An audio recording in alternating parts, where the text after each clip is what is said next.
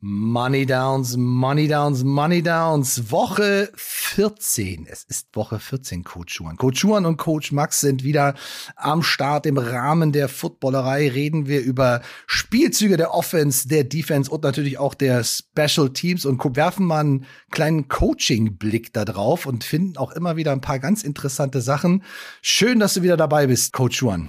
Ja, ja, aber sehr krank und äh, wundert euch nicht, wenn mal zwischendurch ein Hüsterlein kommt.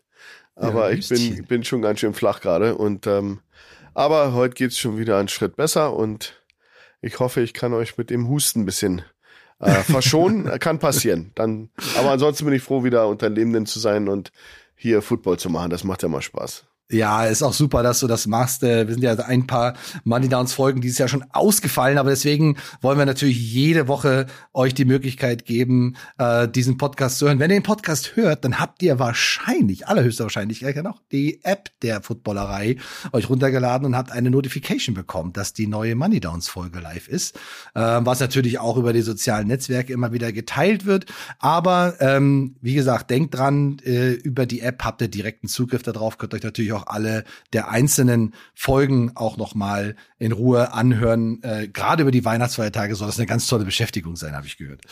ähm, aber steigen wir mal direkt ein, weil wir haben uns schon wieder ein paar Spiele rausgesucht und ein paar echt coole Szenen und auch in der Vorbereitung schon wieder viel gelacht und viel analysiert und mit den Achseln gezuckt. Ja, keine Ahnung, was sie da machen. Insofern yeah. gehen wir mal, steigen wir mal direkt ein. Ähm, und zwar haben wir das erste Spiel, die Miami Dolphins gegen die LA Chargers. Und äh, wir sind schon im zweiten Quarter, obwohl es erst 3 zu 0 für die Chargers steht, war ja für Miami auch ein sehr wichtiges Spiel. Äh, die Chargers haben sich nicht auf den Rücken gelegt und äh, haben echt äh, auch einen ganz guten Football gespielt. Auch wieder sehr riskant, äh, wie wir es ja schon kennen von Staley, mit den vierten Versuchen, die er gerne mal ausspielt. Einer ist nicht geglückt, der andere später ist dann geglückt, der hat den äh, sagt dann auch zugemacht. Aber wir sind jetzt in dem zweiten Quarter. Es sind noch zehn Minuten zu spielen. Es steht 3-0 für die Chargers. Ähm, wir haben einen zweiten Versuch und acht an der 10-Yard-Linie der Miami Dolphins. Wenn ihr euch das im Coaches-Film äh, von NFL Game Pass angucken wollt, was wir euch sehr empfehlen, weil da habt ihr alle 22 Spieler einmal von der Seitenlinie, einmal aus der Hintertorperspektive. Da kann man die Spielzüge genauer beobachten, weil manchmal bei der ja, TV-Coverage von der Offense sieht man eigentlich immer alle, aber in der Defense fehlen manchmal ein paar Spieler. Mhm. Das äh, ist dann im Coaches-Film nicht der Fall, weil der wird, wie gesagt, dann auch für das, für die Videoanalyse der Coaches dann genutzt, kriegen natürlich auch dann die Teams, gegen die sie dann in der nächsten Woche spielen. Das ist ein ganz gutes äh, Video-Austauschsystem. Da ist der Coaches-Film bei 0, 19 Minuten und 15 Sekunden. 19 15 ist der Coaches-Film. Hier haben wir einen Spielzug, wo Justin Herbert, der Quarterback, eine Run-Fake, Run-Action nach links auf Joshua Kelly macht und auch die gesamte Offense-Line nach links läuft, die Defense auch entsprechend auf die Bewegung der Offensive Line des Quarterbacks und des Running Backs äh, reagiert. Aber es ist tatsächlich ein, ein Bootleg, also ein angetäuschter Lauf und dann läuft der Quarterback nach rechts raus und hat eigentlich auch nur zwei Passrouten, die für ihn interessant sind. Zwar einmal äh, Joshua Palmer, der mit der Nummer 5 so von der, auf der rechten Seite halt so eine, eine Corner-Route läuft. Und ähm, von der Backside kommt Mike Williams auf so einem Shallow Cross ins Bild in den Bootleg reingelaufen. Äh, Keenan Allen ist zwar auch auf der rechten Seite, ist aber eher so derjenige, der den Edge Player äh, den letzten Mann an der Linie noch ein bisschen nach innen drückt, damit Justin Herbert beim Bootleg halt rauskommt, weil das ist ein Spieler, der wird halt nicht geblockt von der Offense in so einer Situation. Äh, der geht zwar dann auch mit rein, und aber wenn er dann merkt, dass der Quarterback in die andere Richtung rausläuft und der ist nicht berührt, dann kann es auch mal sein, dass ein guter Athlet dann den Quarterback auch sehr früh unter Druck setzen kann, gerade wenn der Upfield kommt. Aber was uns, äh, äh also was mir gerade auch beim Spiel aufgefallen ist, als ich es gesehen habe, ist die Defense der Dolphins. Äh, man erwartet ja eigentlich, äh, dass man so in der Red Zone, also die letzten 20 Yards, die dann eine Offense vor der gegnerischen Endzone hat, und besonders hier, weil sie ja ein bisschen über die 10-Yard-Linie sind, also sehr nah an der Endzone sind, erwartet man unfassbar viele Variationen der Man-Coverage, also Man-to-Man, -Man, die Mannverteidigung. Die Dolphins spielen hier aber eigentlich ja schon fast eine ganz klassische und auch relativ harte äh, Cover 2 mit zwei Safeties oben. Und da wäre so erstmal meine erste Frage in deine Richtung als, als Defensive Coach. Ähm, spielst du eine Cover 2 an der 10-Yard-Linie? Spielst du allgemein Zone an der, an der 10-Yard-Linie? Oder bist du auch jemand, der im Großteil in solchen Situationen dann auf eine Man-to-Man -Man geht? Also ich spiele sehr wohl auch eine, so ein Too-High-Look äh, an der 10-Yard-Line, aber natürlich haben wir dann Adjustments, die wir zu der normalen Standard Cover 2 äh, machen müssen. Also du hast dann zum Beispiel, wir nennen das ein Alert Call, dann ist das eben Cover 2 Alert zum Beispiel, wird angehangen und dann hast du bestimmte Mechanismen, die die Linebacker machen, Wall-Off-Technik, die Crosser nicht crossen lassen. Das sind so, so Dinge, die du als Adjustments machst. Ansonsten diese normalen Regeln spielen und eine normale Cover 2 ist ein bisschen schwierig durch dieses kom äh, komprimierte Feld äh, passieren die Dinge schneller. Du hast natürlich einen Vorteil als Defense, aber natürlich auch einen Nachteil, weil die Bälle schneller kommen, die Passrouten kürzer gelaufen werden und die Leute sich die Fenster suchen. Also du kannst ja. es schon machen, aber nicht, nicht so, wie es Standard ist, sondern du musst das ein bisschen tweaken, wie wir sagen, mhm. um diese Offense, äh, äh, diese Cover 2 auch anständig spielen zu können. Aber du hast also, es, ja. Du, ja, erzähl. Nee, ich dachte nur, weil du, du hast ja natürlich, äh, wenn man sagt Cover 2, dann sind es also zwei Safeties, die oben sind. Und unten drunter hat man so, man nennt das auch Five Under. Ne? Man hat also in der, in der flachen Zone, so bis sieben, acht Yards in dem Fall, äh, hast du halt wirklich viele Spieler, die ähm, ja in unterschiedlichen kleineren Zonen sozusagen mhm. verteilt sind.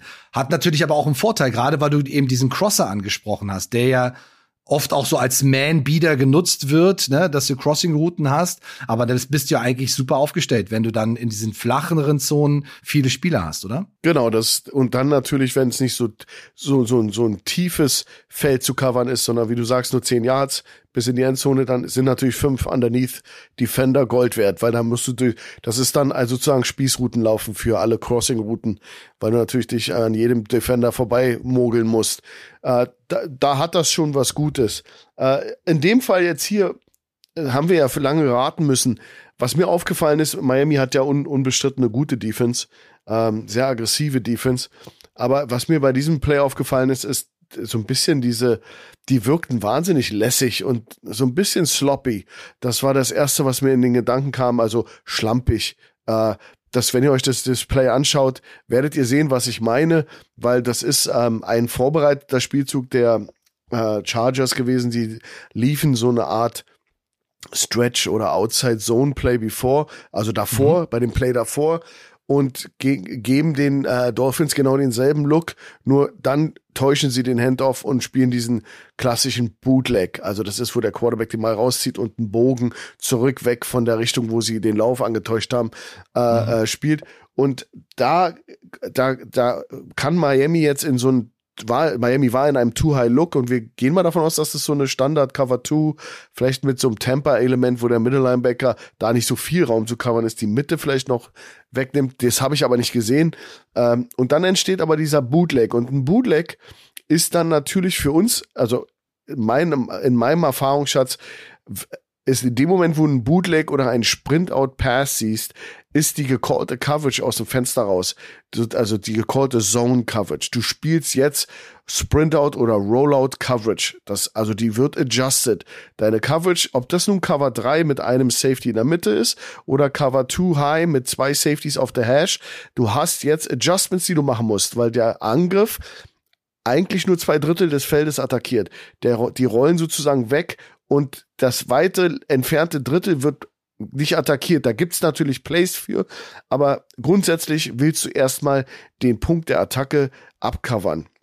Und da gibt's bestimmte Mechanismen, die auch so ein bisschen zum Tragen kommen hier. Ich hatte das Gefühl, dass so ein bisschen das passiert. Also du hast zwei Safeties bei Miami, Eric Rowe und äh, Javon Holland, äh, die 8 und die äh, 21. Und Holland ist der, der sofort auf diesen Joshua Palmer äh, beißt. Also der Auf diese, diese Corner-Route, diese die da Corner-Route. Ne? Mhm. Und das würde ja kon konform geben mit auch Regel, die wir haben, bei wenn du too high bist, du zur Seite, wo der Quarterback hinsprintet, haben wir eine OTT-Situation over the top. Das heißt, der Safety auf der Seite geht über die Top von dem von dem äh, von der Sideline, von der Sideline-Route.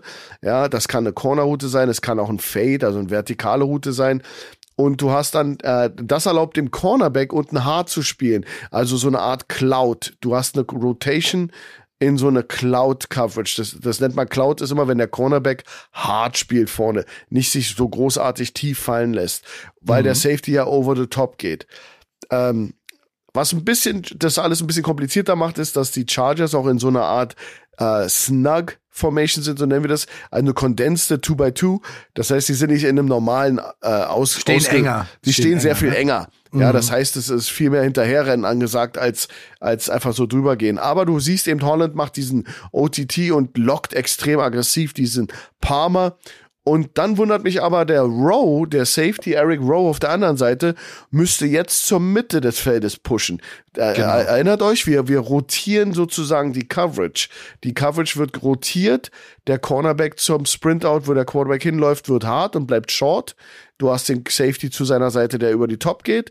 Und du hast den Backside Safety, der die Mitte jetzt spielt. Und das ist eigentlich so ein, so ein Mechanismus, der eigentlich einsetzen müsste. Ich sehe den aber von Eric Rowe nicht, der eher so ja, der wirkt eher so wie jemand, der ein Ticket gekauft hat und zuschaut. Also das, das und das Outside meinte, the hash, bleibt da stehen, und macht das, sein Ding. Und das meinte ja, ich mit so. Sloppy, ja. weil dann mhm. haben sie nämlich mit einem Backside Corner mit Eric Rowe und noch dem Outside Linebacker oder Nickel auf der anderen Seite sind drei Leute an einem Spieler dran. Ne? Der, ist nämlich der Running Back, der angetäuscht wurde, der geht so ein bisschen weiter und lässt sich weiter zur Seitenlinie, Seitenlinie fallen. Du hast also am Endeffekt drei Defender, die einen covern und du hast aber niemanden, der die Mitte des Feldes zumacht und sozusagen diese Rotation befeuert. Und da ist natürlich mhm. jetzt das Problem, dass ein äh, Mike Williams von der anderen Seite quer rennt und äh, Max, du kannst zu dieser Route ja was sagen. Also wenn da so viel mhm. Platz in der Mitte ist, du hattest ja, da einen super, super Spruch, den kannst du ja mal nennen. Aber wenn da natürlich so eine Gaps sind da hinten, dann, dann ist das natürlich easy zu, zu werfen und zu fangen. Also um nochmal das, das, das defensive Konzept äh, zu verstehen, du hast zwei hohe Safeties und du hast zwei Cornerbacks, die ja auch allgemein schon, du kannst ja die Cover 2 auch softer spielen, dass der Cornerback auch ein bisschen sich mehr fallen lässt und solange nichts in den in der flachen Zone passiert, hilft er halt tief mit. Aber die spielen allgemein relativ hart. Äh, man muss ja auch sagen, so eine zusammengezogene Formation was passiert denn? Äh, entweder laufen die Receiver nach außen, also aus dieser inneren Position, Outrouten, Cornerrouten, oder sie kreuzen halt die Formation. Das heißt, sie kommen von der einen Seite und laufen auf die andere Seite rüber. Also du kannst im Prinzip outside warten, irgendwas wird zu dir kommen. Äh, kann natürlich auch sein, dass das eine Coverage ist, die so by Formation, äh, in dem Fall, was die Chargers vielleicht in der Vergangenheit gezeigt haben, äh, für, die, für die Miami Dolphins einfach passt.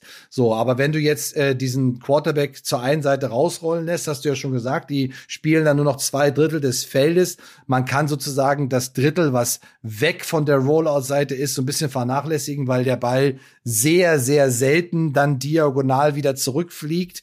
Das heißt also auch der Backside Cornerback kann sich dann auch fallen lassen und es entsteht praktisch eine Cover 3 mit Cornerback, Safety und Safety und der Cornerback auf der auf der Seite, wo der Rollout ist, der ist halt hart, kommt runter und ist also aus dieser Cover 2 wird eine gerollte, äh, rotierende Cover 3. Finde ich super spannend, finde ich super interessant, ähm, dass anhand des laufenden Spielzugs die Coverage dann auch entsprechend angepasst wird.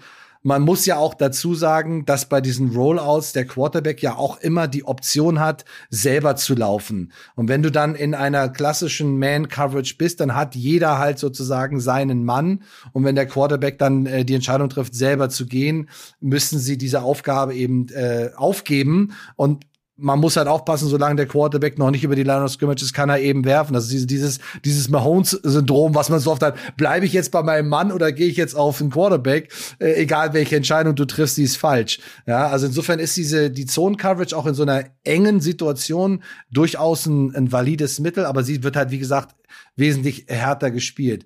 Jetzt hattest du Mike Williams angesprochen, der kommt von der, von der Backside auf diesem Shallow Cross und ich bin die ja auch sehr oft gelaufen, die Route und unsere Regel war immer, if, if you see grass, haul ass. Also wenn vor dir in der Laufrichtung kein Verteidiger steht, dann gib Gas, dann renn so schnell wie du kannst, weil es wird wahrscheinlich jemand hinter dir herlaufen, ne, wegen der Man-Coverage. Wenn aber du jetzt diese Crossing-Route läufst und da steht einer, hast du zwei Optionen. Also entweder bleibst du dann, wirst dann langsamer und bleibst in dem, in dieser Lücke, in dem Gap sitzen zwischen den Verteidigern, um dann angespielt zu werden. Oder du adjustest halt, dass du upfield gehst. Ja, und das genau das macht Mike Williams. Äh, aber dann sind dann Cornerback und Nickelback gefühlt beide so hängen äh, im Prinzip dann auf diesen fünf, sechs Yards, also sind nicht wirklich tief. Ähm, so dass Justin Herbert das dann dieses Adjustment dann sieht und dann eben äh, den Ball über die beiden Verteidiger rüberwirft, so dass Mike Williams den Ball eben noch fangen kann und die Füße in den Bounce kriegt, was auch, man sagen muss, echt ein guter Pass gewesen ist. Das ist wirklich schwer, da über die mhm. Verteidiger rüberzuwerfen, weil natürlich auch eine hohe Range ist.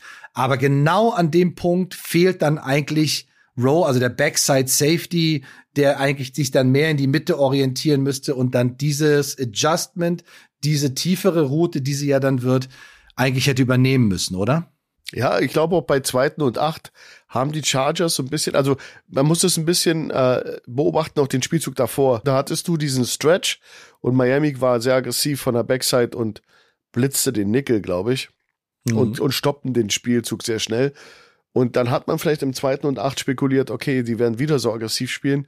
Und dann wäre, weil es nur eine Two-Man-Route ist, also zwei Leute nur als Receiver, ist sehr untypisch. Besonders wenn Keenan Allen da als Slot-Receiver ja ohne weiteres noch sich involvieren könnte, aggressiver in das Play. Es wirkt alles so ein bisschen, als wenn, ja, das, als wenn der Quarterback da vielleicht, ja, die, die manageable dritte Down macht, dritte Down eins oder so.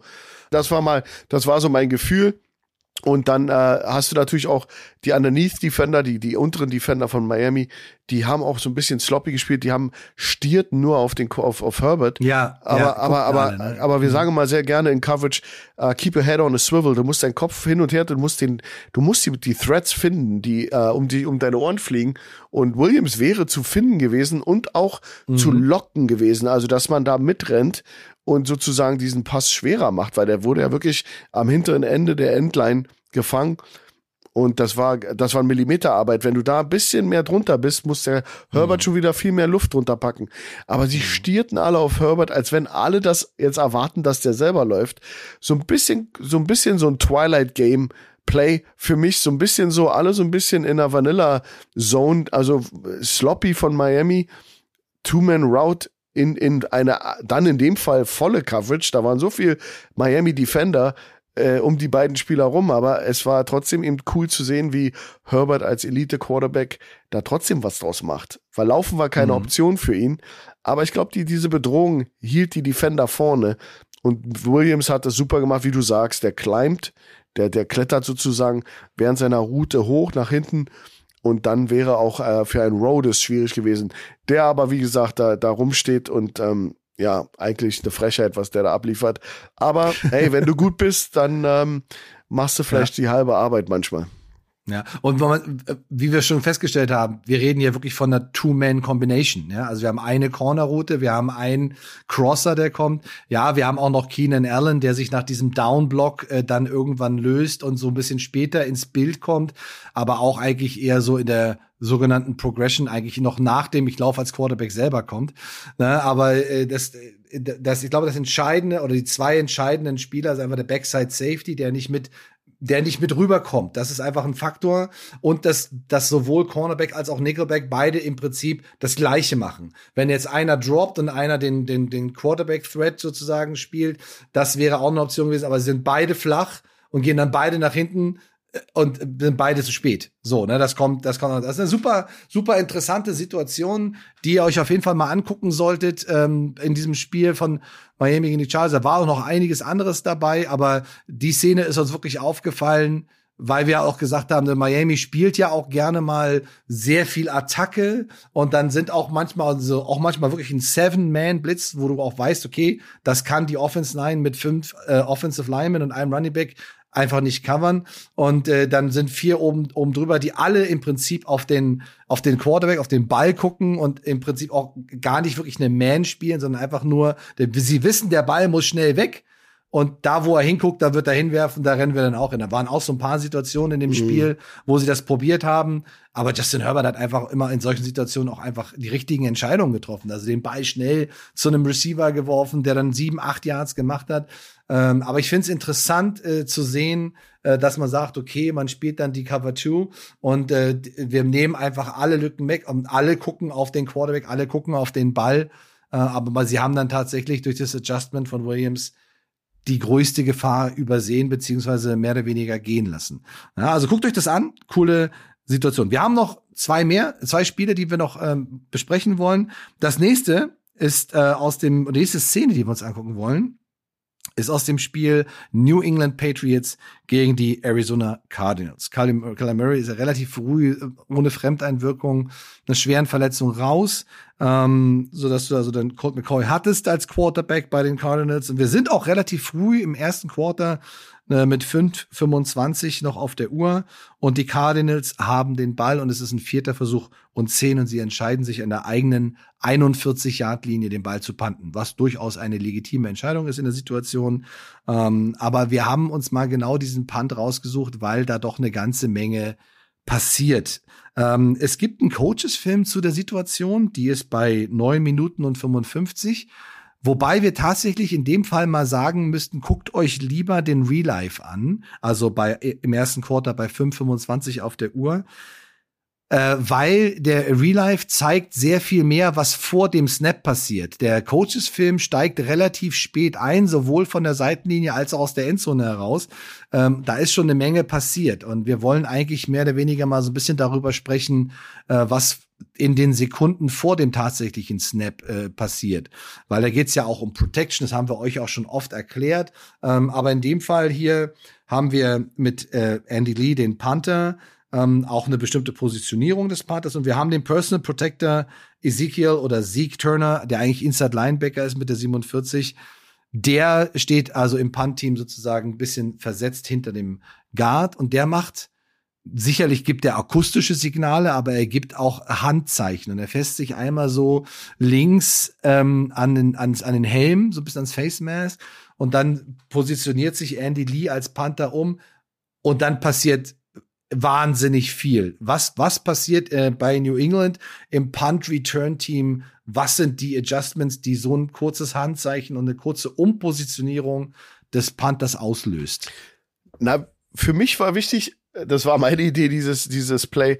Für mich war mal wichtig für euch da draußen, dass, dass, dass man mal auch wertschätzt, was da passiert auf dem Feld, wenn ein Punt Team aufs Feld kommt. Sehr oft hat man natürlich dann, den, das ist der Moment, wo man dann zum Kühlschrank geht. Das ist der Moment, wo man die Chipstüte aufmacht.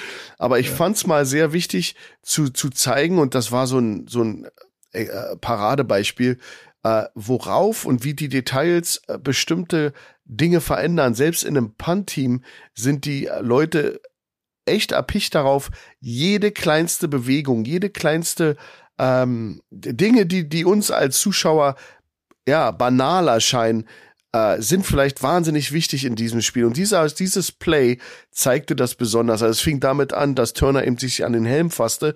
In dem Moment der Panther von der linken Seite des äh, Snappers, der war ein bisschen versetzt. Äh, Andy Lee ging von der linken Seite und bewegte sich ganz nonchalant auf die rechte Seite. Also kein Big Deal, besonders lässig ging er rüber auf die rechte Seite. Was meine Aufmerksamkeit dann hervorrief, war, dass dann Leute wie äh, äh, Matthew Slater, der ja nun der Special Teams Guru ist und eine verlängerte Arm von Belichick bei den Patriots, der ist ja seit Jahren als Special Teamer angestellt und ähm, Brandon Schooler, dass die beiden plötzlich äh, wie von einer Tarantel gestochen äh, rumgestikulierten und rum, rumriefen und Calls so Faust machten. auf Faust und ganz, sie das Signal. Und das ja, war ja. nur dieses kurze Helmberühren und äh, Lee bewegt sich nach rechts rüber und in dem mhm. Moment explodierte die die das Punt Return Team und du hörtest die da rumhopsen äh, und äh, ja äh, Rondell Carter, der ein Inside Linebacker, der auf der rechten Seite steht, sprintet plötz plötzlich nach, nach links raus, wenn du so von hinten rauf guckst, sprintet mhm. äh, nach links raus und macht eine komplett andere Aufgabe, die er vorher machen sollte. Du hattest rechts, hattest du einen, ähm, einen der Jammer, du hast also Double rechts außen zwei an dem Gunner dran, die ihn bremsen sollen. Der kommt plötzlich rein, wird dann aber von Slater doch wieder zurückgeschickt. Und ihr müsst mal dieses ganze Prozedere verfolgen. Und es ist bei Real Life besser zu sehen. Bei, bei der Coaches ähm, äh, ist es leider abgekattet. Warum auch immer. Da wär, würde ich als Coach erfolgt werden. Mhm. Aber es ist für mich wichtig, mal zu euch, euch zu zeigen, und das könnt ihr euch mal selber anschauen. Also du hattest theoretisch normales Punt-Team, eine Bewegung vom Panther kreiert jetzt eine Reaktion. Du hast, hattest von der Punt-Team aus auf deiner rechten Seite ein Doppeljammer auf deinem rechten äh, äh, Gunner. Der linke Gunner mhm. hatte das aber nicht, der war einzeln, weil, äh, mhm. weil der Linebacker ja noch in der Box ist. Jetzt bewegt sich dein Panther ein, zwei Schritte nach rechts und jetzt endest du am Ende mit zwei Double Teams außen und äh, und die und und einem alarmierten Punt, Punt Return Team, was ich weiß nicht, ob es da um den Fake ging oder um den die Direction des Punts, kann auch ganz banal gewesen sein. Mhm. Aber ich denke mal, die haben sehr wohl gewusst, okay, wir müssen außen doppeln und wir haben bestimmte Mechanismen, die uns sich, sich da nicht, nicht, nicht eröffnen, weil wir nicht wissen, was sie da machen, im Sinne von, äh, wer auf wen aufpasst. Aber ich fand schon interessant zu sehen, wie dieser Punt, der dann noch schön war, war ein guter Punt, war auch ein normaler Punt. Aber du siehst auch, wie Turner, der, der Personal Protector, da achtet mal drauf, die, die Patriots machen irgendwelche Adjustments. Und dann ist es fast schon so, dass der Turner dann sich an den Hintern mit beiden Händen, die nächste Signal ist, sich an den Hintern klappen, auf beiden Seiten. Und dann alle anderen machen das auch, als wenn, okay, sie haben es rausgefunden, bum bum, wir gehen zurück zu unserem normalen Punt. Das ist mal, was ich jetzt einfach mal drüber, was ich jetzt mal denke, was passiert ist. Dass du diesen, mhm. diesen Helmtepper am Anfang, wäre keine Reaktion passiert der Patriots, hätten sie was auch immer gemacht. Muss nicht immer ein mhm. Fake sein, aber eine bestimmte mhm. Protection oder was auch immer.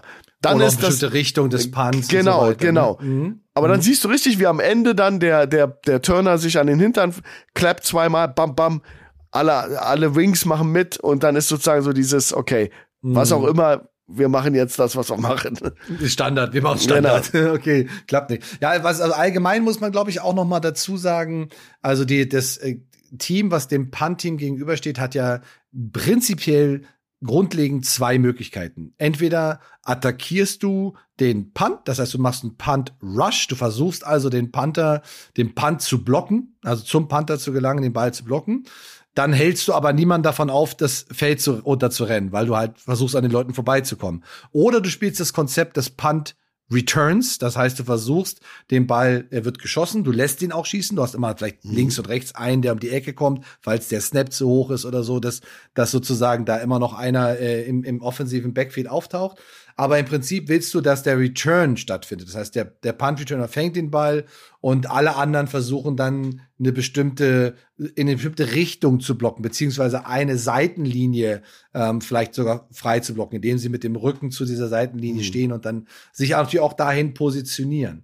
Ja, und äh, das äh, sieht man halt häufig, also dem Moment, wo, wie du schon angesprochen hast, bei den Gunnern draußen dann zwei Leute stehen, handelt es sich in den meisten Fällen auch um eine Art von Punt Return, weil du halt eben diese Gunner abhalten willst davon, vor dem Panther genau. aufzutauchen, bevor der, dass er halt keinen Fair Catch machen muss, genau. so dass er den Ball fangen kann. Und das Punt Returner ist eine der schwersten Positionen im Football, weil der Punt halt echt also ganz anders als beim Kickoff runterkommt. Der kann kurz bevor er da ist noch mal so eine halbe Kurve ziehen und so ein bisschen weggehen von dir. Man sieht ja auch immer wieder, dass Punt Returns nicht sauber gefangen werden. Ja, also diese sogenannten Muffs, also der Ball landet in, geführt in deinen Händen, aber irgendwie doch nicht und springt dann noch mal raus oder ist dann doch ein bisschen kürzer oder geht ein bisschen weiter. Ist ja eine ganz hohe Kunst, wie der Ball geschossen wird, auch mit einem Spiral, also mit einer Rotation des Balles mhm. und wie er dann wieder runterkommt. Das ist also Punt fangen ist sehr, sehr schwer. Ja, aber ähm, und, und das versuchen die Patriots in dem Fall halt auch. Sie versuchen einen Punt-Return zu spielen.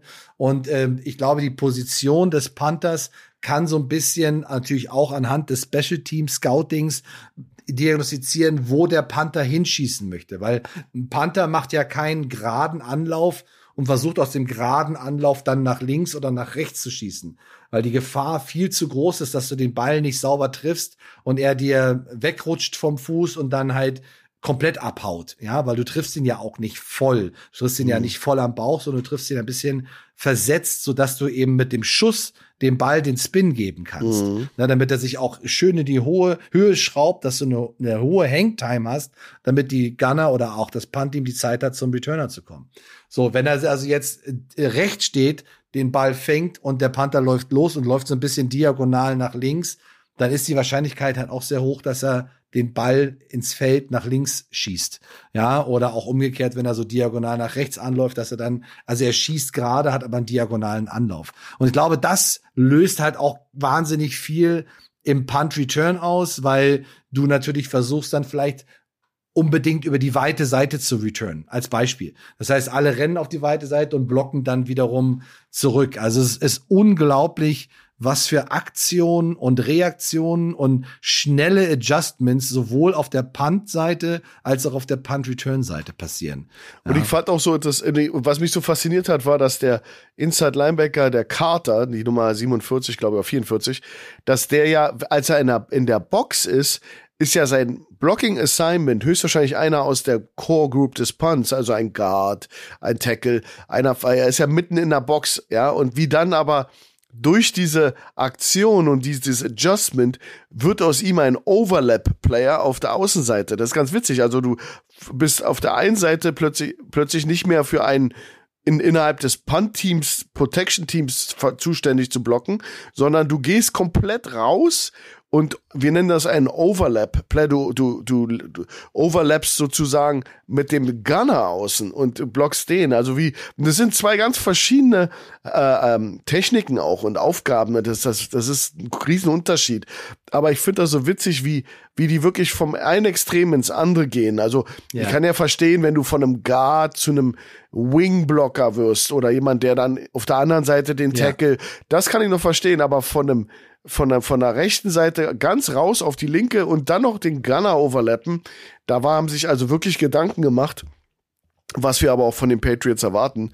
Und, ähm, und ich denke mal, das hat sehr wohl genau diesen Grund, den du nanntest, dass der dass da vielleicht auch ein Punt zur weiten Seite erwartet wurde und dann ein Overlap-Player diesen Gunner bremsen kann, dass der sich da nicht zu schnell runter bewegt und sozusagen mhm. dann die, äh, den Returner nicht erlaubt, den Ball aufzuheben, sondern Fair Catch forciert, was auch genau. immer. Und sobald du einen Overlap-Player dazu packst, ist zwei gegen eins, kannst du Zeit gewinnen. Also ich denke mal, das hat schon ein bisschen, geht das in die Richtung.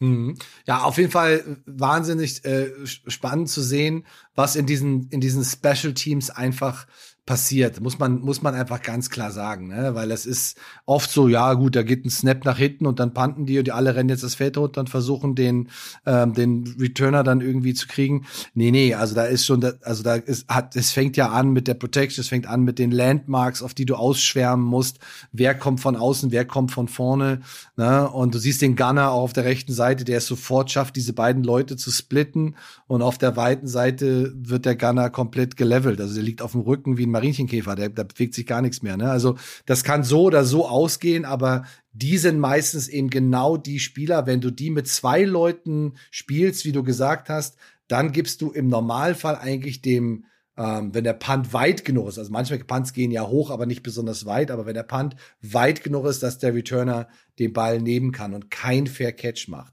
also nicht über den Kopf winkt und sagt, okay, ich fange den Ball, aber ich laufe nicht weiter.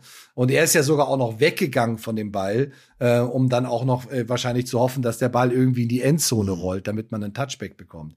Ja, also da sind so viele, äh, gerade in dem Punt und Punt Return sind so viele individuelle Techniken, unterschiedliche strategische Ansätze und auch genau, was willst du in der Situation machen. Ja, und ähm, natürlich gibt's oft auch eine, eine, einen Check an der Linie, ähm, dass du so einen optionalen Fake einbaust. Du sagst, okay, als Coach sagst, okay, in der Situation könnten wir einen Fake spielen, aber wir spielen den nur, wenn wir auch von dem Punt Return genau den Look bekommen, ähm, dass wir ihn umsetzen können.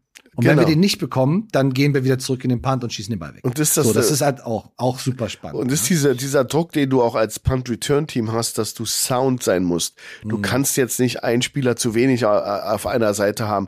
Ich erinnere an, an Detroit, die dieses Wochenende wieder einen tollen Punt-Fake gemacht haben, der so simpel ist. Einfach über ja. außen, weil mhm. da war was nicht Sound. Da war das mhm. Punt-Return-Team eben einfach von, äh, von den Vikings nicht ready to go. Ja, und das ist eben, das ist eben ganz wichtig. Und deswegen siehst du ja auch, wie die Patriots, die ja traditionell eigentlich eine ganz gute Special Teams Unit haben, jedes Jahr, da siehst du ja, wie die auf kleinste Dinge reagieren. Und das war mir wichtig, dass ihr das mal checkt. Das ist, könnt ihr mal schauen. Und diese, dieses, wo wir alle so ein bisschen dann abdrehen und andere Dinge machen, weil es ein Punt ist. Wir warten dann, bis die Werbung vorbei ist und dann geht der erste nächste Drive los. Das mhm. ist für die Spieler ganz anders, weil Detroit beweist es, das war eben, ist eben ein Neckbreaker, wenn du sozusagen eine Possession, weil eigentlich geben sie den Ball ab. Das Football mhm. ist ein Game, wo es um, um Turnover, wo genau. es um Possession geht und, und um Field Position, um Field Position ja. und mhm. du klaust jetzt der Offense sozusagen eine Possession, weil eigentlich kickst du ihn den Ball weg. Du müsstest den wegkicken und deren Offense kriegt den Ball und du verlängerst aber deinen Drive und äh, klaust sozusagen die diese Option oder Opportunity für die Offense und das sind so kleine Dinge, die viel ausmachen. Mhm. Mhm. Ja, also deswegen legen wir da auch immer sehr viel Wert drauf, nicht nur über tolle Touchdowns und gute Defense Plays zu reden, sondern natürlich auch eben diese Special Teams noch genauer zu betrachten, weil du genau, du hast es ja genau auf den Punkt gebracht. Äh, oft dreht man die Augen und die Aufmerksamkeit dann so ein bisschen weg. Ne? Also wir würden jetzt auch keine Money Downs Sendung machen und über zehn verschiedene Punts reden, aber es einfach äh, zu zeigen, wie viel Detail in diesen äh, Sequenzen einfach steckt und wie wahnsinnig wichtig diese Aufgabe ist äh, sowohl natürlich für das puntende Team, aber auch für das punt return Team, äh, weil wir brauchen die Feldposition. Und wenn du es halt schaffst, den Gegner an innerhalb der fünf eigenen fünf Yard Linie anfangen zu lassen, ähm, ist es ja immer schon weiter gedacht, weil du kannst enorm, die sind mit dem Rücken zur Wand, du kannst sehr aggressiv defensiv spielen und wenn sie ein Three and Out haben und selber punten müssen, kriegst du den Ball an der Mittellinie. Ja, weil weiter kann der wahrscheinlich nicht panten. Oder selbst wenn er weiter pantet, kriegst du mhm. noch mal einen Return von 10, 15 Yards. Und das ist eben dieses Spiel, ähm, dass du halt versuchst, mit den Punts so nah wie möglich an die Endzone ranzukommen, weil da kannst du sehr viel aggressiver spielen, weil du weißt, wenn du ein Three and Out schaffst und jetzt keinen 98 Yard Touchdown Pass reinbekommst, ne, kann ja immer wieder passieren, haben wir die Bills auch schon wieder gemacht, also nicht wieder gemacht, da haben sie auch schon dieses Jahr gemacht dann äh, kriegst du halt wirklich den Ball wieder im in der nächsten Angriffsserie in einer sehr ausgangs äh, äh, sehr positiven Ausgangsposition. Und das ist das ist eben, äh, wenn du den Ball in der Mittellinie kriegst, äh, machst du zwei First Downs, kannst schon viel Goal schießen. Also das sind eben so Dinge, die darf man eben bei der ganzen Sache eben nicht vergessen, wie wichtig diese Aufgaben, wichtig auch die guten Punts sind. Ein Spiel haben wir noch. Und zwar haben wir da auch mehrere Szenen, die wir uns äh, angucken wollen, weil wir haben in der Vorbereitung auch oft mit dem Kopf geschüttelt. Kann das sein? Aber wir reden über die Houston Texans gegen die Dallas Cowboys. Äh, die Texans ähm, zu dem Zeitpunkt, wo wir einsteigen, in Führung. 23 zu 20 führen die Texans gegen die Cowboys. Es ist viertes Quarter und es sind noch fünf 48 zu spielen. Wir steigen ein bei einer Szene, wo die ähm, Dallas Cowboys den Ball haben an der eigenen drei-Yard-Linie. Ja, und äh, das ist ein zweiter Versuch und 20. Und man sagt, okay, äh, erstmal allgemein von, der, von dem, von dem Coaching-Ansatz her versuchst du ja nicht beim zweiten und 20 jetzt einen Spielzug zu spielen, mit dem du 21 oder 22 oder Yards machst und einen First Down machst, sondern du willst auf jeden Fall erstmal von dieser 20 wegkommen und willst vielleicht in eine Situation kommen, wo du dritten und zehn, dritten und neun, dritten und acht hast. Also versuchst du so eine Intermediate äh, mhm. Passkombination zu spielen, die ist, die ist auch sehr effektiv, weil dadurch kommst du in einen sogenannten manageable Third Down. Das heißt, du bekommst einen dritten, nicht einen dritten und 20, sondern du bekommst einen dritten und acht und der ist ja machbar, ne? der, der ist umsetzbar. Wenn ihr euch das im Coaches-Film angucken wollt, müsstet ihr bei dem Spiel Texans Cowboys auf eine Stunde, zwei Minuten und 28 Sekunden gehen. Eins, also 01, 02, 28 ist der Coaches-Film. Äh, in der Situation ähm, schmeißt Dak Prescott praktisch mit aus der eigenen Endzone heraus äh, versucht er seinen ähm, Titan dort einen Schutz anzuspielen, äh, wie gesagt, mit so einer Intermediate Route. Aber irgendwie fliegt der Ball ganz komisch und denkst du, Alter, was macht der denn da? Wo wirft der, was hat er denn da gesehen? Wo wirft er denn hin? Und äh, die Texans spielen eine ganz andere, interessante Coverage, die wir heute schon mal gehört haben. Was machen die Texans in der Situation? Eigentlich nichts Besonderes. Also die Texans spielen eine Tampa 2 Defense. Ich habe noch mal geguckt.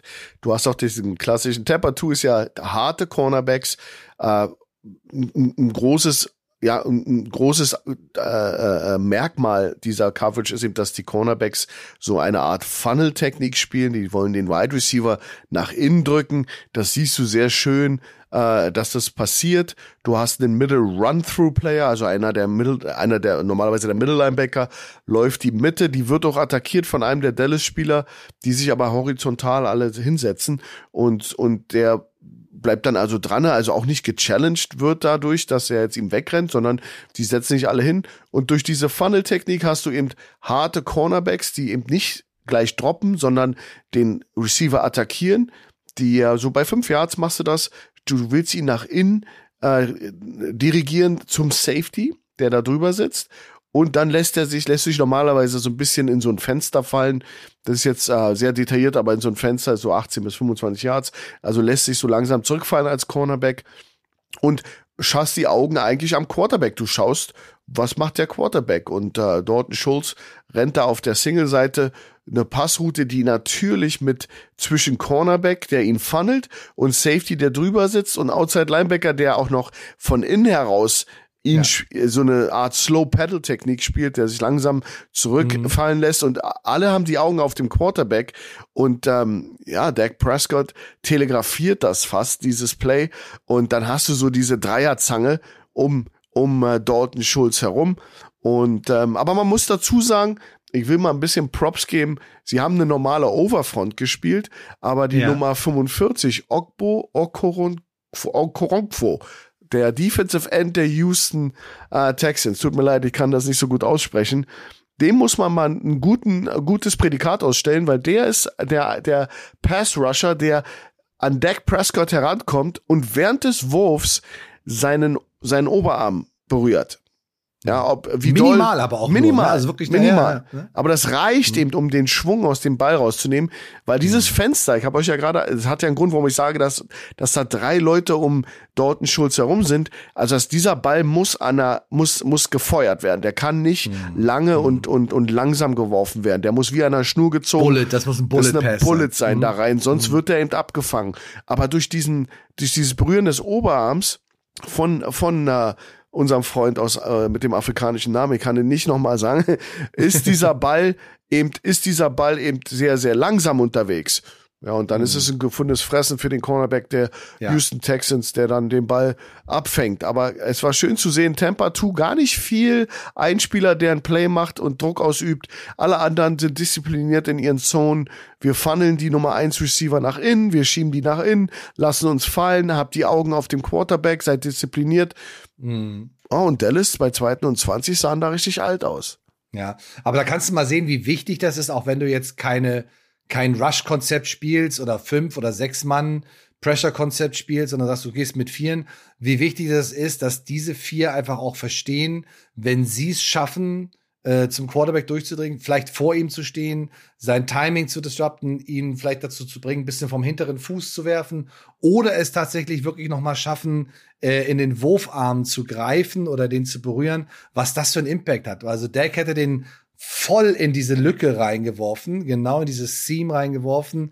Ähm, wäre knappe Kiste gewesen, aber ich denke mal, Schulzen hätte, Don Schulz hätte den dann für elf Yards gefangen. Du hättest einen dritten und neun gehabt, der wäre sicherlich sofort getackelt worden, aber äh, es wäre eben diese dritte und neun Situation äh, dadurch entstanden. Aber nur so eine minimale Berührung, so knapp über dem Ellenbogen am Oberarm, nimmt den Druck raus und der Ball flattert halt aber das siehst du halt im ersten Moment. Ich denke so, ey, was machen die denn da? Ne? So, jetzt äh, kommen aber die, die Texans, die jetzt mit 23-20 führen. Es sind noch, ja, also erstmal bringen sie die Deception nicht zurück in die Endzone. Das ist ja schon mal das Erste, wo man sagen könnte, wenn du den Ball da draußen in den Flats fängst, solltest du eigentlich die letzten 10, 12 Yards äh, irgendwie in die Endzone, damit du der, die Bürde nicht der Offense geben musst, sondern das am besten sofort scoren. Gelingt nicht, ist jetzt auch nicht so dramatisch, weil du hast ja den Ball. äh, du bist äh, sehr nah dran an der Endzone. Ähm, kannst natürlich einen Field schießen, dann führst du aber nur mit sechs Punkten. Aber wenn du einen Touchdown machst, dann ähm, hast du ein Two-Score-Game und dann ist es eigentlich, eigentlich vorbei. Oder es wird sehr, sehr eng und nur mit dem Onside-Kick und extrem schwer dann äh, für die Cowboys dieses Spiel noch zu gewinnen. Ähm, jetzt haben wir hier noch mehrere Situationen, äh, unter anderem einen Second and Goal, der geht äh, von der 5-Yard-Linie, wo dann auch wieder so eine Art Bootleg gespielt wird. Ähm, es ist ja auch Jeff Driscoll auf dem Feld ähm, als Quarterback, der aus dem Practice Quarter noch, ist schon zwar einige Jahre dabei, aber jetzt nicht der Starter, ne? nicht Davis Mills.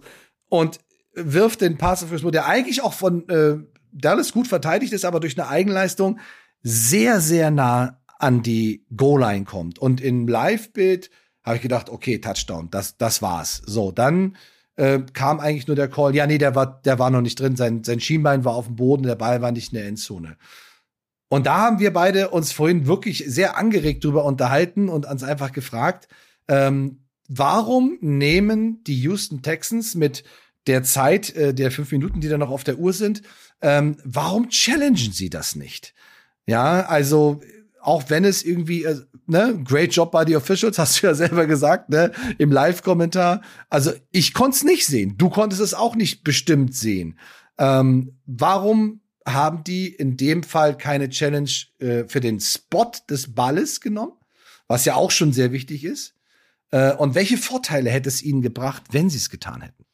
Na gut, ich bin, also ich bin der Meinung, dass das alles sehr, sehr auch von den Texans eigentlich auch warum ist man so schnell wieder an der Line?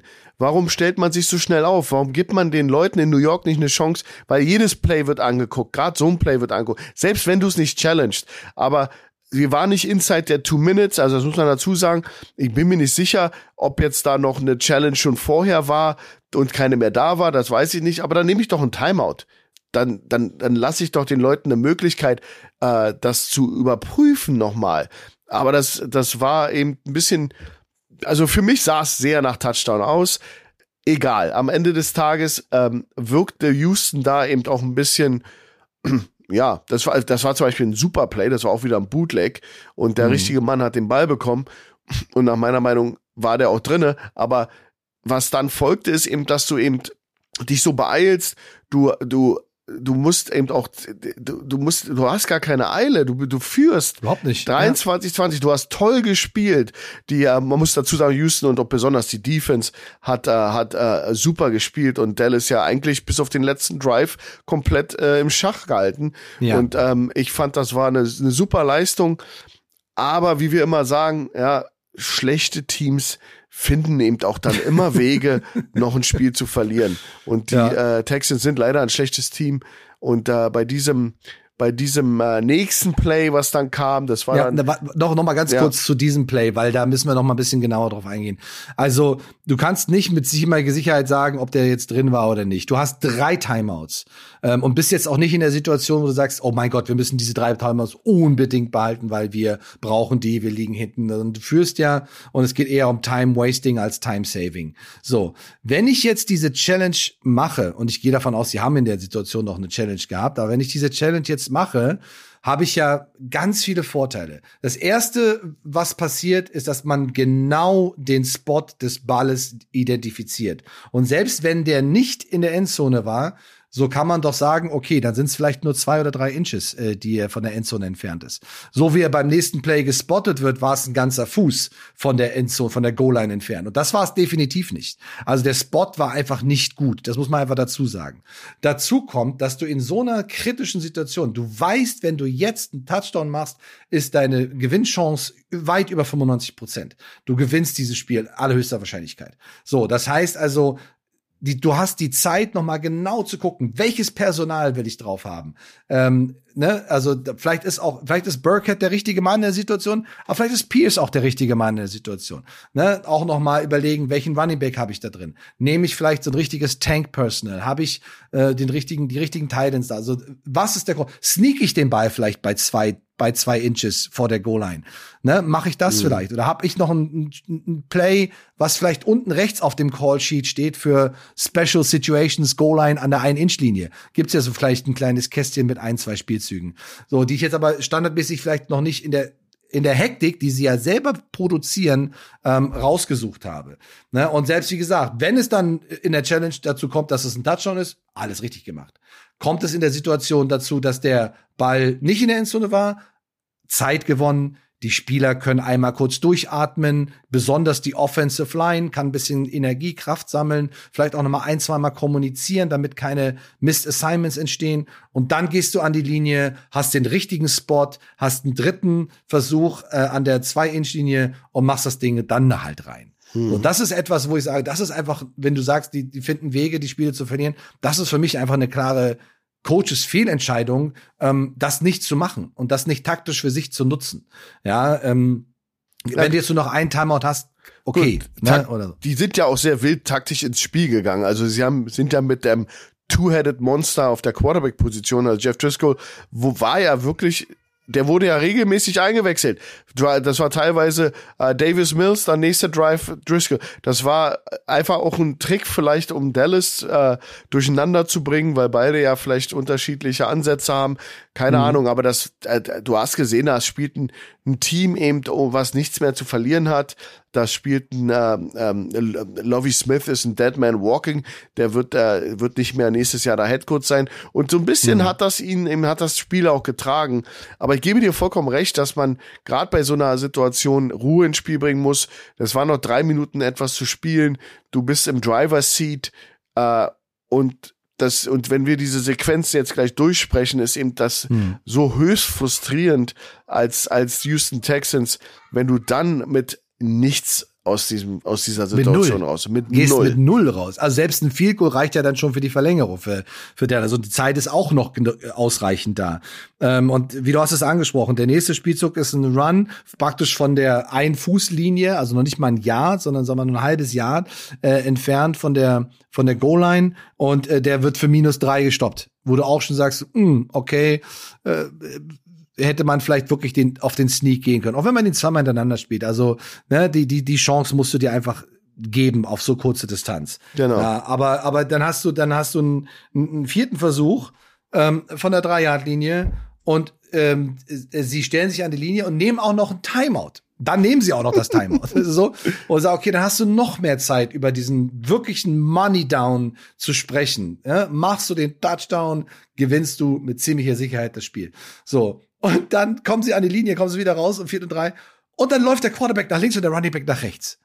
Ja, und zeigen sie auch noch mal aus der äh, Endzone, aus dem Endzone Quarterback rennt nach links, Brutal. Quarterback, ja. Running Back rennt, Burkhardt rennt nach rechts. Wo du auch sagst, äh, wie kann das passieren? Also wie kann in so einer entscheidenden Situation und du siehst dann auch der Quarterback äh, guckt dann noch so über die Schulter, sagt, oh, äh, also ich gehe mal davon aus, dass er sehr überrascht war oder in dem Moment realisiert hat, ich habe mich falsch rumgedreht, ja.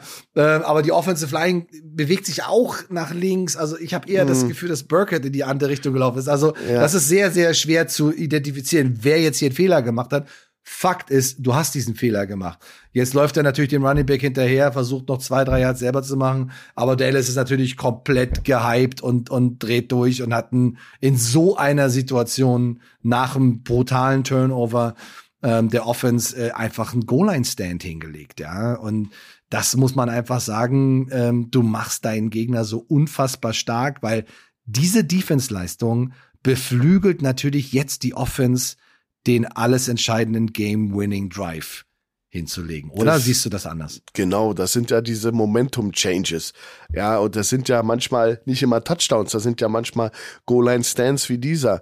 Und, und es ist eben einfach auch auch sehr schön zu sehen, dass so ein Fehler passiert aber auch nur den Houston Texans. Also das ist, das ist, das ist jetzt nicht böse gemeint, sondern nee, es ist nee, einfach nur, ist, dass ja. du manchmal, und ich war selbst in so einer Situation, wo du eben mal so solchen Saison hattest, wo Dinge nicht so gut gelaufen sind, wo du eben, das ist zwar schon eine Weile her, aber das, das gab's auch. Und dann hast du dann ist das wie verhext. Dann geht schief, was schief gehen soll. Ist das Murphy's Law? Auf jeden Fall hast du eben diese Dinge, die schief gehen. Und das ist natürlich, äh, ähm, ja, da, das ist fast so ein bisschen Angst vor der eigenen Courage. Also ich fand auch zum Beispiel Quarterback und der Center und der Running Back extrem weit tief. Der war ja. bestimmt bei sieben bis acht Yards. Ähm, gegen eine Defense wie Dallas, die unheimlich explosiv ist, besonders upfront, ähm, die ja auch die, die Run-Plays vorher im Keim erstickt haben oder für minus drei Yards. Also da, da, ich war mir nicht so sicher, was da wirklich der Plan war. Ähm, ja, vor allen Dingen auch ohne Fullback. Wie oft reden wir ja, über ja, Fullback? Genau. Wie wichtig, weil es kann immer sein, dass einer seinen Block nicht hält oder der, du kriegst äh, Penetration ins offensive Backfield, dann rennt der Fullback da rein, dann macht er aber wenigstens nicht das Play. So, weißt du? Und äh, das ist oder der erste, der durchkommt, wie bei Dallas, genau. der wird dann Bo aufgepickt und du kannst, ja, genau, der, kannst genau. dann noch Yards machen. Äh, ja klar. Ja, da hätte also Jakob wirklich, Johnson, also, da fehlt ihn. richtig, richtig. Ne, also das, das sind alles so, so, so Faktoren. Naja gut, das Ende äh, von dem Lied habt ihr sicherlich schon mitbekommen, aber äh, mit 43 Sekunden auf der Uhr nach einem sehr langen, und da waren auch viele Situationen drin, über die wir noch eine ganze Money Down Sendung reden könnten. Ähm, beim dritten und Goal an der Zweierlinie macht Sieg Elliott dann den Rush, den Run, Touchdown hinter seiner starken Offensive Line hinterher und die Dallas Cowboys äh, gewinnen das Spiel. Äh, so ein bisschen so die, die Körpersprache, haben uns auch ein bisschen drüber unterhalten vorhin, die Körpersprache der Texans war aber auch so ein bisschen merkwürdig, da war viel Gesmeile und Gelächele und so. Also ja, ihr führt 23-20, aber das it ain't over. Ne? Also das Spiel ist, ist noch nicht vorbei. Und ihr habt, ja, ihr habt jetzt Interception gemacht, aber ihr müsst jetzt wirklich noch den letzten Schritt gehen. Dann ähm, gewinnt ihr dieses Spiel halt auch in Dallas, ne? also bei den Dallas Cowboys. Ja, und, und, und, das, ja. und, das, und das zeigt ja auch das Potenzial, was dieses Team eigentlich hat, ja, weil waren die nicht auch unentschieden gegen Kansas City oder gegen irgendein so Monster-Team äh, äh, zur Halbzeit? Das, also die sind ja jetzt nicht, die sind ja jetzt nicht so ein so ein Team, was jetzt durch. Ich glaube, gegen die Eagles haben sie auch Eagles, unglaublich stark Das war ja, doch Halbzeit unentschieden. Ja, ja. Also du ja, hast auch, ja auch so knappe Kiste, ne? Ja, also, dann, also das ist so ärgerlich und das sind immer so, aber das ist eben ein Game of Inches. Das ist, mhm. ein, ist ein Game, wo du bestimmte Entscheidungen fällen musst und damit leben musst und eben Houston fällt eben sehr, sehr komische Entscheidungen manchmal.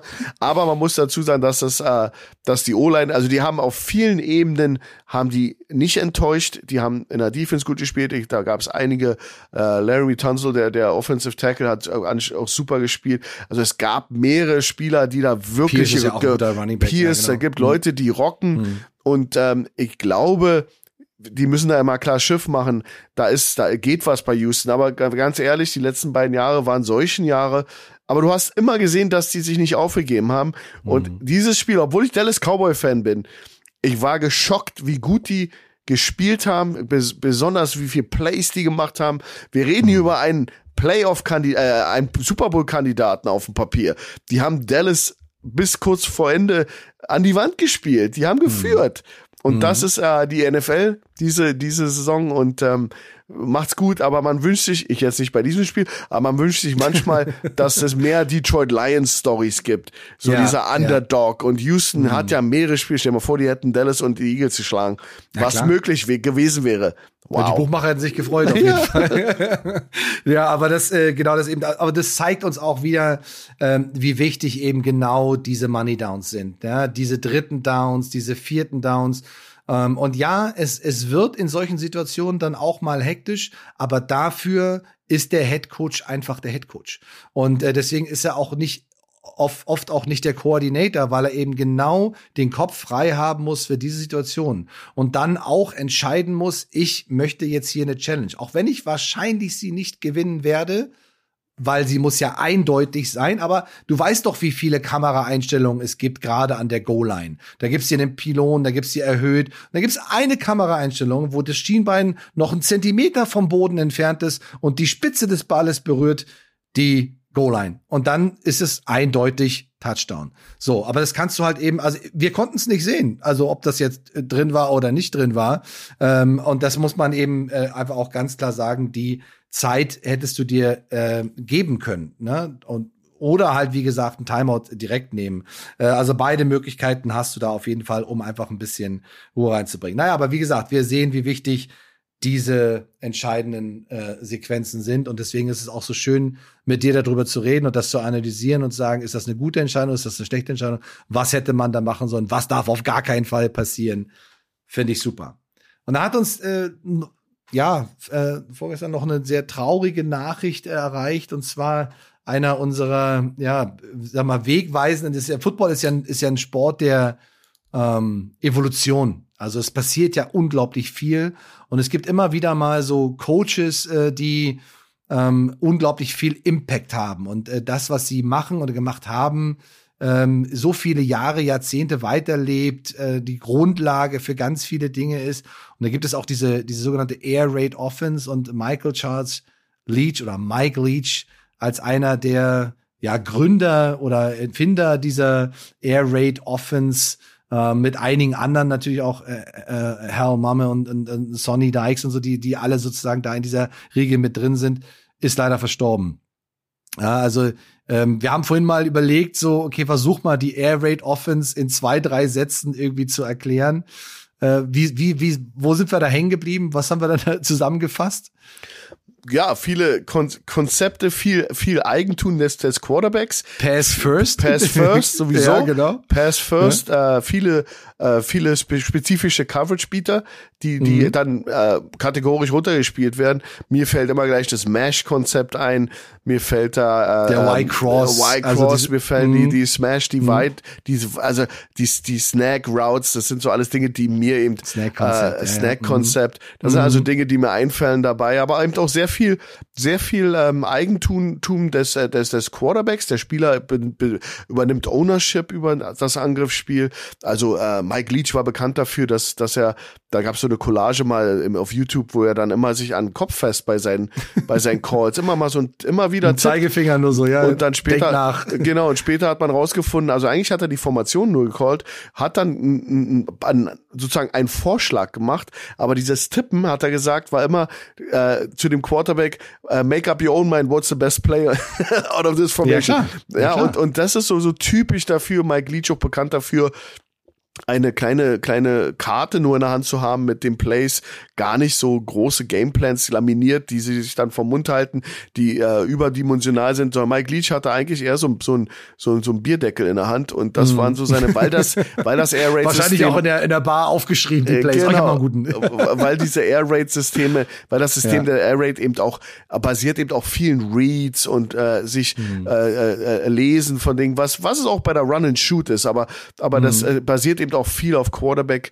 äh, äh, Lesen der Coverage, bestimmte Reaktionen der Receiver äh, mhm. äh, sehen, das, das horizontale und vertikale Auseinanderziehen zum, Ex Stretches, zum genau. Extrem mhm.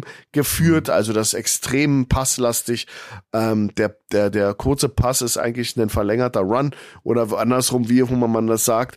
Also das mhm. war, das war äh, legendär und er hat dieses, dieses System, Mike Leach hat dieses System eben zu, im, ins Leben gerufen. Damals war er noch, glaube ich, in Kentucky irgendwo in der Highschool-Liga oder im Kentucky Football. Damals war eben Run, Run, Run.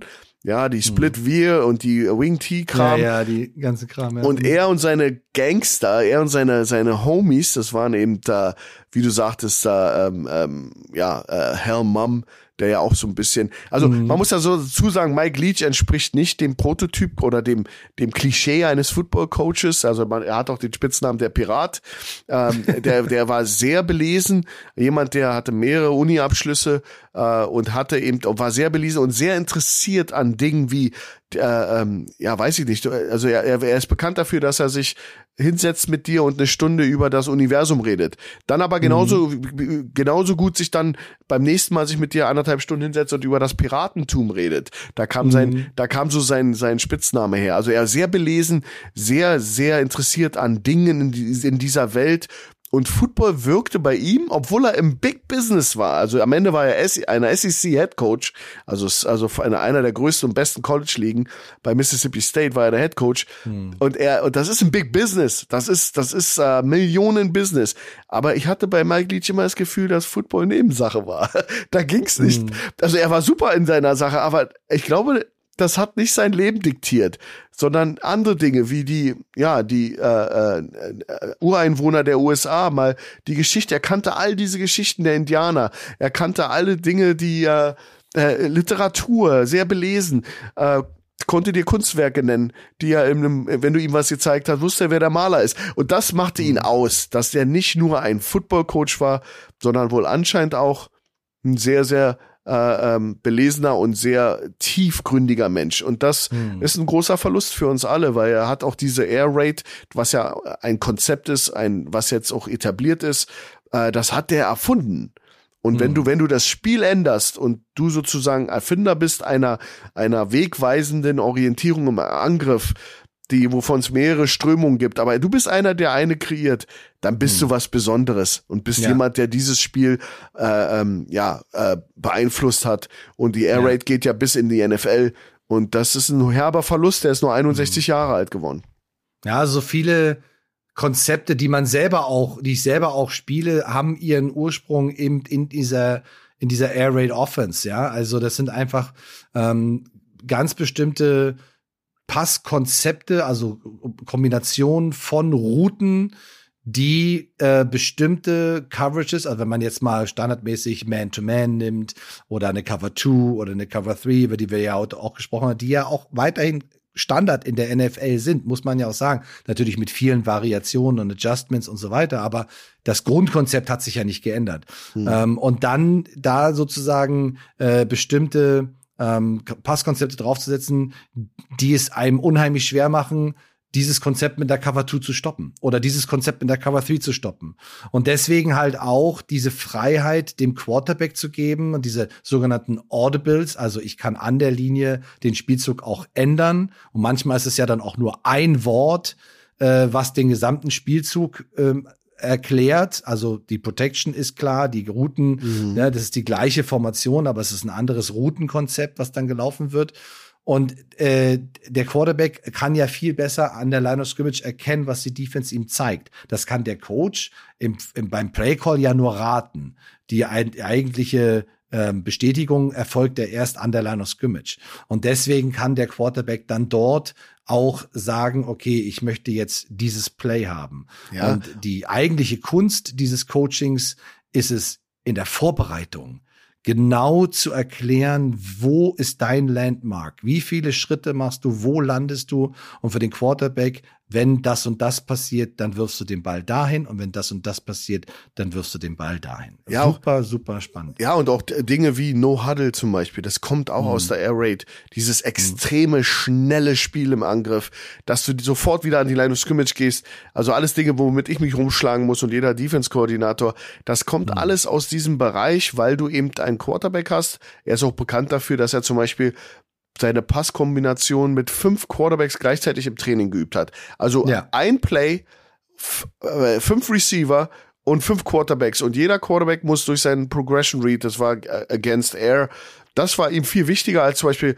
gegen eine Defense dies hinzustellen und das zu mhm. machen, sondern mhm. er hat lieber den Quarterback eben seine, seine, seine Reads gegeben und sein Training daran auch extrem angepasst. Also sehr mhm. in, independent, unabhängig von, von Leuten und ähm, dieses, dieses Spielen mit der Uhr, dieses äh, unheimlich schnell an die Line gehen, mhm. äh, Spielzüge innerhalb von 12 bis 15 Sekunden den Ball zu snappen. Das, das war neue, Neuland und mhm. äh, das hat eine Highschool gemacht und hat die Landschaft im Highschool-Football in Kentucky verändert, wo alle gesagt haben, du kannst, die gibt's keine Quarterbacks. Die können nicht werfen. und innerhalb von ein paar Jahren waren plötzlich ja. gute Quarterbacks da. Und, ja. und das ist so witzig zu sehen. Also mhm. cooler Typ. Ja, vor allem, du musst auch überlegen, was so, so eine No-Huddle-Offense, da können wir auch mal in eine der kommenden Folgen mal ein bisschen genauer ein Auge drauf werfen, wenn wir das mal sehen, ähm, was das auch für einen Druck auf die Defense ausübt, weil du auch gerade meintest, das macht mein Leben sehr schwer. Äh, oft hast du ja gar keine Chance, einen wirklich komplexen Call reinzugeben. Und was machst du? Du spielst Basic, ne? Also du spielst Defense by Formation, Coverage by Formation oder einfach Standard unsere Base Defense, so, ne? So, das ist der Call. Mhm. Äh, einfach wir read und react reacten. So, das heißt, du kannst, ne, und das, das ist ja ein sehr großer Vorteil dann wiederum für die Air Raid Offense, weil du dann genau eben auch dieses klare Bild genau. bekommst genau. und nicht irgendein fancy Stuff irgendwie aus der Defense heraus, ne, mit äh, wilden Stunts und hin und her. Ja, also mhm. das ist schon, das ist schon sehr, sehr, sehr, sehr interessant und sehr, sehr spannend und unglaublich schade, ähm, dass so ein Coach äh, nicht mehr da ist. Aber ähm, durch das, was er, was du schön, so schön gesagt hast, dass das er ähm, in diesen Sport gebracht hat, diese Evolution, die er auch mit maßgeblich mit beeinflusst hat und die überall zu sehen ist, egal auf welchem Level findest du diese Art von Spielzüge wieder, ähm, dass das einfach weiterlebt. Ja, mhm. und das ist so, das ist so schön, dass das zu sehen und äh, deswegen haben wir eine kleine, haben uns darauf geeinigt, dass wir eine kleine Hommage an Mike Leach geben. Und es war sehr schön, dass wir darüber gesprochen haben. Bleibt eigentlich nur noch zu sagen, äh, der, der wöchentliche Reminder, wenn ihr sie noch nicht habt, beholt euch die App der Footballerei. Äh, die wird euch dann jedes Mal über die neue Folge Money Downs und sehr viele andere super Podcast-Formate im Rahmen der Footballerei-Familie ähm, immer wieder. Es gibt auch noch zusätzlichen Content, den ihr euch dort anschauen und anhören könnt. Ist für jeden ist etwas dabei. Ähm, insofern verpasst es nicht, diese App in, bei dem App-Anbieter eures Vertrauens runterzuladen. Und denkt immer daran, heute ist nicht alle Tage. Wir kommen wieder. Keine Frage. Macht's gut. Tschüss.